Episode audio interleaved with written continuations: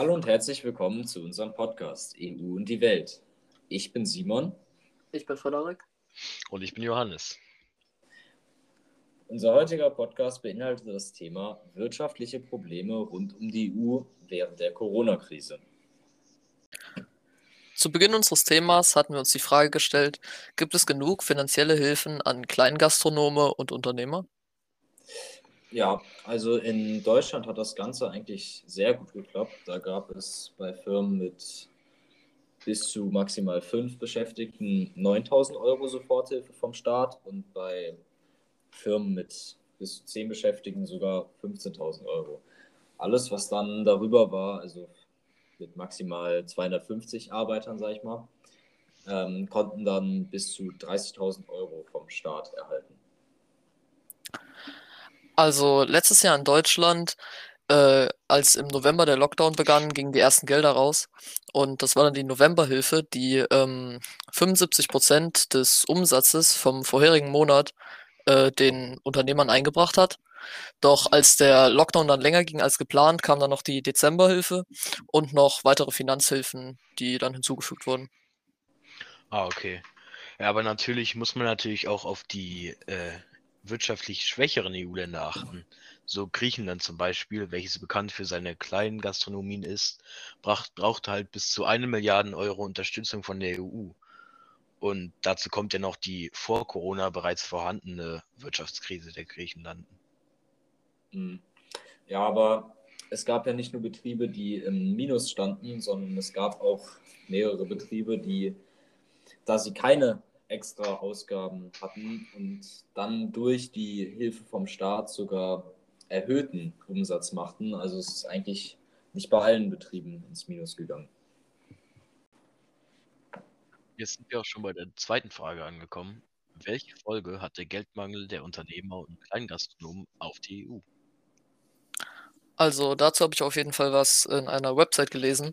Und zwar ist es so, dass Textil- und Schuhgeschäfte besonders stark gelitten haben. Und zwar einfach, weil sie 50% mehr Winterware als im Normalfall im Sortiment haben. Und es wird für sie einfach Tag für Tag immer schwerer, die Ware loszuwerden.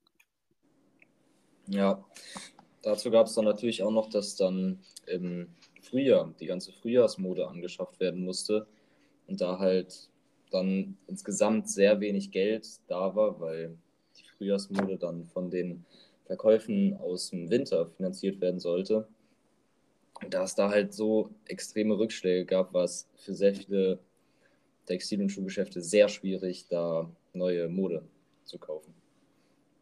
Ja, stimmt, aber ich glaube, insgesamt kann man auch sagen, dass vorübergehende Betriebsschließungen und die Einstellungsstopps halt die größten Folgen von der Corona-Krise waren, da halt die Angestellten und die Unternehmensvertreter aus den Gastronomen halt auch gar kein Geld mehr verdienen konnten für ihre Familien.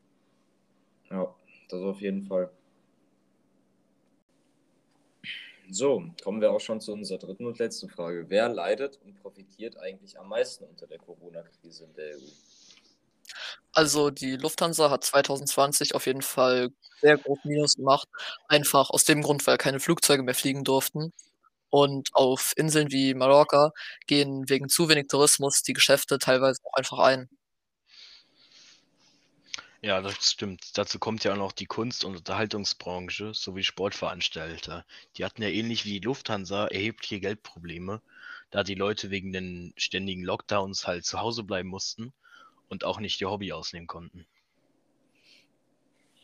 Mm, Im Gegensatz dazu gibt es aber zwei sehr große Bereiche, die extrem profitiert haben.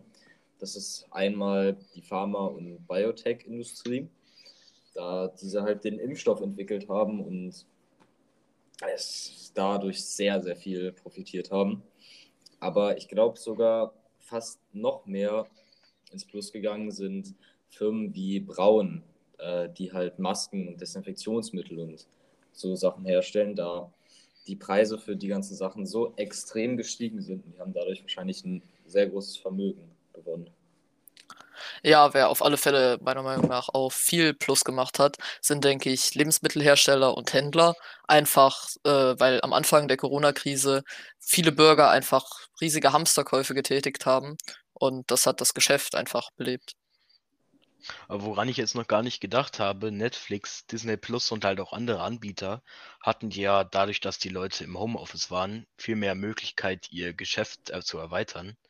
Da die Leute halt viel früher zu Hause waren. Die konnten sich ja die Fahrt sparen und war deswegen schon um 13 Uhr zu Hause und nicht um 15 Uhr.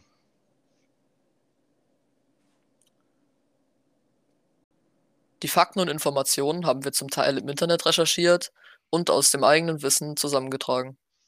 Das war's mit unserem Podcast EU und die Welt. Wir hoffen, es hat euch gefallen. Tschüss. Tschüss. Tschüss.